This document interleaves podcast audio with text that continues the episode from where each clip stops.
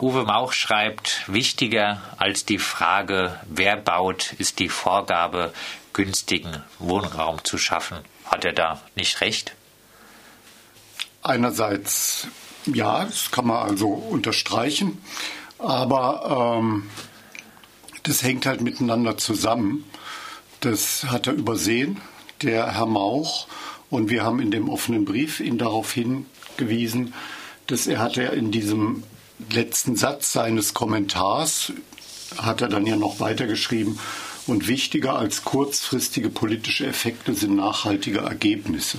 Und da sind wir beim Kern des, der Auseinandersetzung, dass eben bezahlbarer Wohnraum gut ist, aber er muss bezahlbar auch bleiben. Das ist der entscheidende Punkt. Und wenn der Herr Mauch dann erklärt, es sind nachhaltige Ergebnisse, dann bezweifeln wir eigentlich, dass er nachhaltig im eigentlichen Wortsinne meint, sondern er meint halt, naja, dann stehen die Häuser halt da und dann oder schnell da und dann ist gut. Und dann äh, überdauern die ja lange. Aber das Problem ist ja, wie wir alle wissen, dass diese sozialen Bindungsfristen eben immer begrenzt sind. Alle diese Wohnungen fallen aus der Bindung und dann trennen sich die Wege. Die von Investoren, von diesen profitorientierten, wie das der Oberbürgermeister in seiner Antrittsrede genannt hat, die bauen für Kapitalanleger und da ist die, das Geschäftsmodell eben so, dass diese Wohnungen weiterverkauft werden. Auch schon jetzt, seit von Anfang an werden die weiterverkauft, wenn die errichtet sind. Und ab, Ende der Bindungsfrist können die halt ähm, können Eigenbedarf geltend gemacht werden durch die Erwerber und es werden die entsprechenden Mieterhöhungen gemacht. Das kann man überall sehen will ich jetzt nicht im Einzelnen ausführen. Und der andere Weg ist halt der, damit es dauerhaft bleibt, weil auch bei Genossenschaften, beim Mietshäuser-Syndikat, die fallen dort auch aus der Bindung. Das ist ganz klar. Das sind also zeitlich begrenzte Verträge mit der Landeskreditbank. Ähm, dort ist aber eben von der Unternehmensstruktur eine Gewähr dafür gegeben, dass die im Bestand bleiben, in der Regel. Also ganz überwiegend, nicht bei allen Genossenschaften klappt es, und, ähm, aber bei den meisten. Und zwar liegt es einfach daran, dass dort die Mieter auch die Eigentümer der Gesellschaft sind als Genossinnen und Genossen und eben nicht Kapitalanleger. Das ist ein ganz klarer Unterschied und ein Abgrenzungskriterium. Große Frage also, wer baut bei zukünftigen äh, Bauflächen? Haben denn nicht aber doch in den letzten Jahren auch Akteure wie Giesinger oder die Südwestdeutsche Bauunion Verdienste um die Bereitstellung von Wohnraum in Freiburg erlangt? Eine sehr schöne Frage. ähm, der Artikel von ähm, in der Badischen Zeitung, da sind eben die genannten Herren zu Wort gekommen und im Kommentar wird ja auch darauf hingewiesen, dass die durchaus in den vergangenen Jahrzehnten, also der, die Firma Giesinger als, wird dort als alteingesessenes Familienunternehmen eingeführt, ähm, dass die Sozialwohnungen gebaut haben.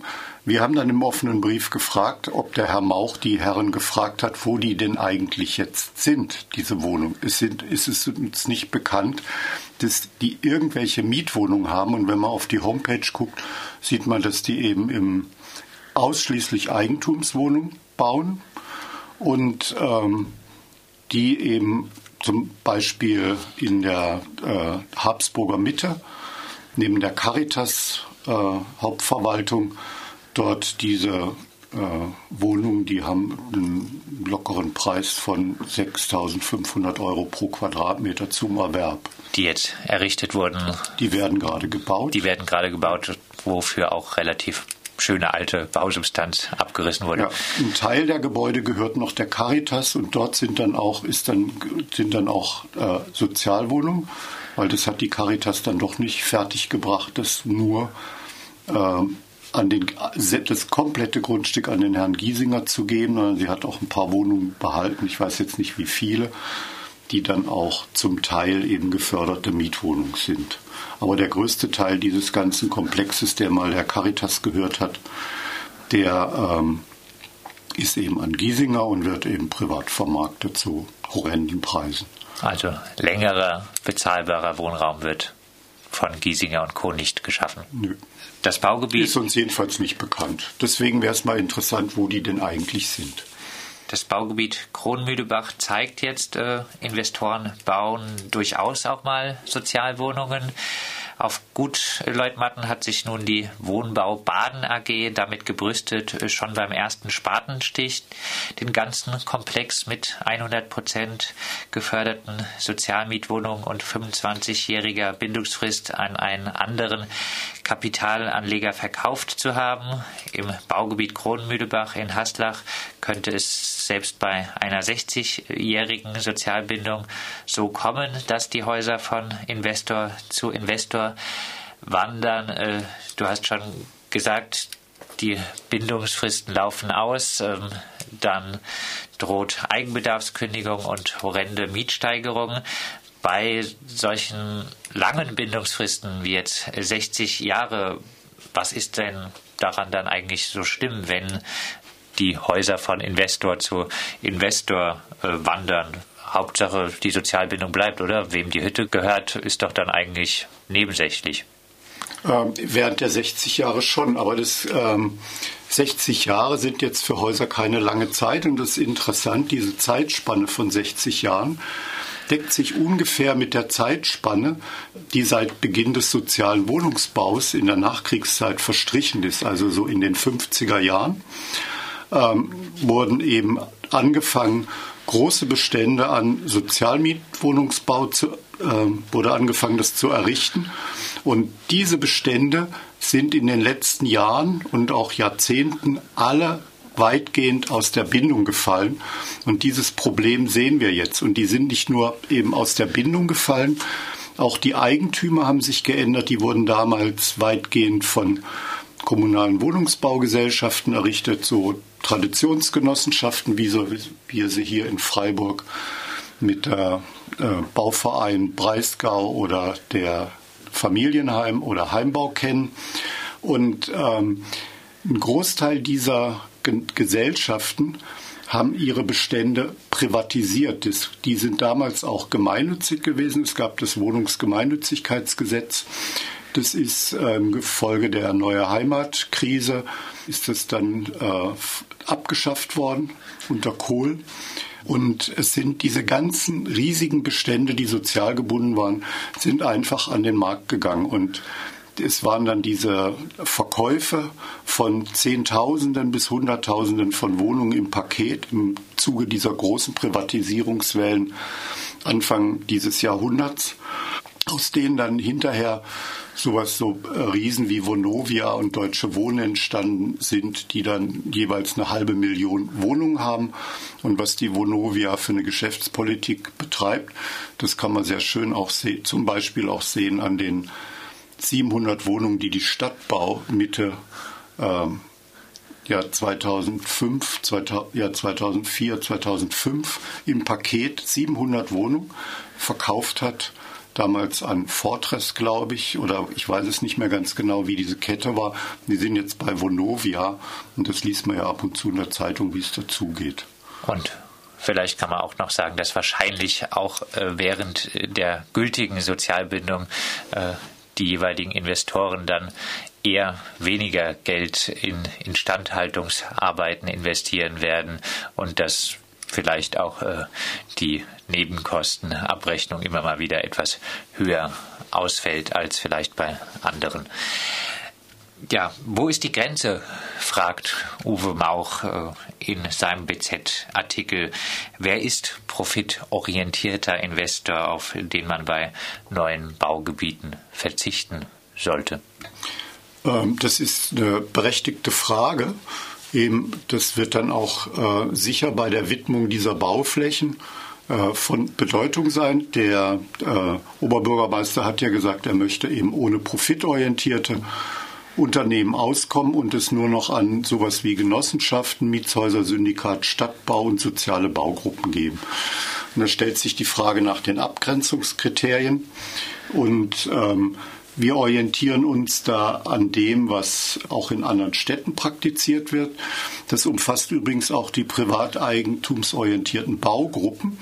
Da kann man das exemplarisch sehen. Die haben für für eine gewisse Zeit, die ist nicht lang, das sind gerade mal zehn Jahre, dürfen dort nur die Eigentümer drin wohnen. Und das kann auch schon durchlöchert werden, wenn eben äh, beruflich der Wechsel in eine andere Stadt äh, dringend notwendig oder erforderlich ist. Dann kann man auch da aus der Bindung rauskommen. Aber das Prinzip ist, dass es ist selbstnutzend. Die Eigentümer müssen das selber nutzen. Das ist das Kriterium und das ist bei den Kleingenossenschaften auch exemplarisch zu erkennen. Also sowas wie in Freiburg hier die Genova, die im, am einen relativ großen Gebäudekomplex dort in der Nähe vom Marktplatz hat. Dort sind eben alle Mieter sind gleichzeitig die Genossen. Es gibt allerdings noch mehr Genossinnen und Genossen, aber da ist so eine Identität vorhanden. Bei den Großgenossenschaften ist das dann so, dass eben das ein riesiger Pool von Genossen ist aus allen Wohnungen. Und das macht es dann auch schwierig, weil die eben aufgrund der Größe kaum noch Mitwirkungsrechte haben. Aber das Prinzip ist gegeben, ist so eine Selbstnutzung. Und äh, bei den Mietshäuser-Syndikaten ist das sogar nur, nur mittelbar. Da ist das zwar dann immer exakt die Bewohnerschaft eines Hauses, das ist der Hausverein, aber der Hausverein ist nicht kollektiver Eigentümer, äh, sondern der ist dann GmbH-Gesellschafter, also ist nochmal mittelbar über eine zweite Stufe, aber in der Auswirkung vergleichbar. Und das sind die Kriterien, die man anlegen kann. Es muss selbst genutzt sein. Wir, finden, äh, wir ähm, schlagen auch vor, dann, dass diese jeweilige Körperschaft nur ein Projekt hat. Ähm, in anderen Städten gibt es auch so äh, Modelle, die werden auch immer häufiger gemacht. Es gibt dann sogenannte Huckepack-Genossenschaften oder Dachgenossenschaften. Die sind teilweise sehr, sehr, äh, sehr, sehr schöne Unternehmen, wenn die nicht zu groß sind. Angefangen hat das dann auch in Zürich mit der Vogeno. Die haben in Zürich gibt es ja, oder in der Schweiz gibt es eh eine ganz andere Kleingenossenschaftskultur. Zürich hat allein über 100 Wohnungsbaugenossenschaften und ist nur doppelt so groß wie Freiburg. Und hier gibt es nur sechs Wohnungsbaugenossenschaften.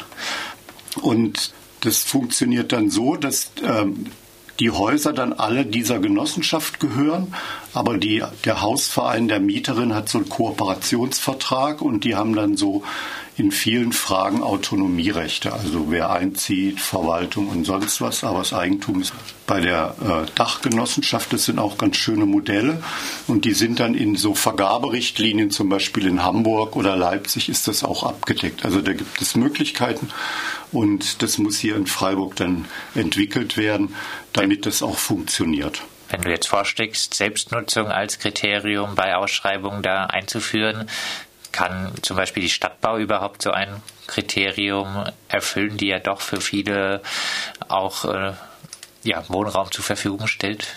Ähm, nee, die Stadtbau, die fällt, das ist ja ein kommunales Wohnungsunternehmen, die passt da nicht drunter. Das ist völlig klar. Das, jetzt könnte man sagen, im weitesten Sinne sind es die, gehört es den Bürgern der Stadt Freiburg und die dürfen diese Wohnung selbst nutzen. Aber das ist schon sehr, sehr mittel, mittel, mittelbar. Aber deswegen die Stadtbau wird ja dann ausgenommen oder wird explizit genannt. Das kann man ja dann, man muss das ja, äh, man kann ja exemplarisch Sachen aufzählen und dann ist es eine Entscheidung des Gemeinderates, dass er sagt, diese Projekte erfüllen die Kriterien, wie wir sie vorgeben. Das muss nicht eine, äh, so ein, abstrakt, ein einziges abstraktes Kriterium sein. Die größeren neuen Baugebiete, Stichwort Dietenbach, die wirklich ohne Investoren zu entwickeln? Ist das möglich? Ich hoffe es. Ähm, wir orientieren uns da an diesen Genossenschaftsbewegungen der 20er Jahre, ähm, wo auch im, zum Beispiel in der Gartenstadt, die ist so weitgehend von Genossenschaften und der Siedlungsgesellschaft, dem Vor, also dem, das ist der alte Name der Stadtbau, sind die bebaut worden. Da gab es auch in Freiburg gab es eine ganze Reihe von Genossenschaften, die es jetzt alle nicht mehr gibt. Die sind dann fusioniert oder äh, haben den, die Rechtsform gewechselt. Aber dort ist dieser ganze Stadtteil von Genossenschaften und dem kommunalen Wohnungsunternehmen entwickelt worden. Und sowas ist hier auch in Freiburg denkbar. Man könnte auch nach, nach äh, einer Methode, die in Zürich angewandt wird, da gibt es große äh, Bauprojekte, wie zum Beispiel die Kalkbreite. Und die Genossenschaft, die das macht, ist eine Gründung von kleineren anderen Genossenschaften. Also, das, also so Sachen könnte man sich vorstellen. Und auch wir vom Mietshäuser-Syndikat wollen da ganze Siedlungen auf jedem neuen Baugebiet machen, auch natürlich in Dietenbach. Ganze Mietshäuser-Syndikatssiedlung. Mit der Bitte um kurze Antwort zum Abschluss nochmal zusammengefasst. Welche Vorgaben sind bei der Ausschreibung in neuen Baugebieten wichtig, um langfristig bezahlbaren, auch selbsterwalteten Wohnraum einzuhalten? Äh, so wie es eigentlich genannt worden ist, äh, das ist Vergabe an Genossenschaften und da kommt eben diese Selbstnutzung zum Tragen bei diesen Bauge privateigentumsorientierten äh, Baugruppen passt das ja auch.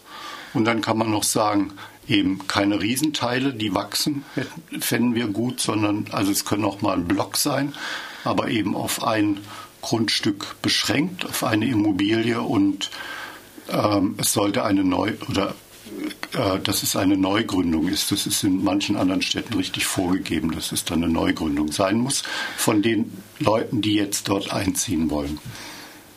Ja, soweit Stefan Rost vom Bauverein. Wem gehört die Stadt aus dem Mietshäuser-Syndikat?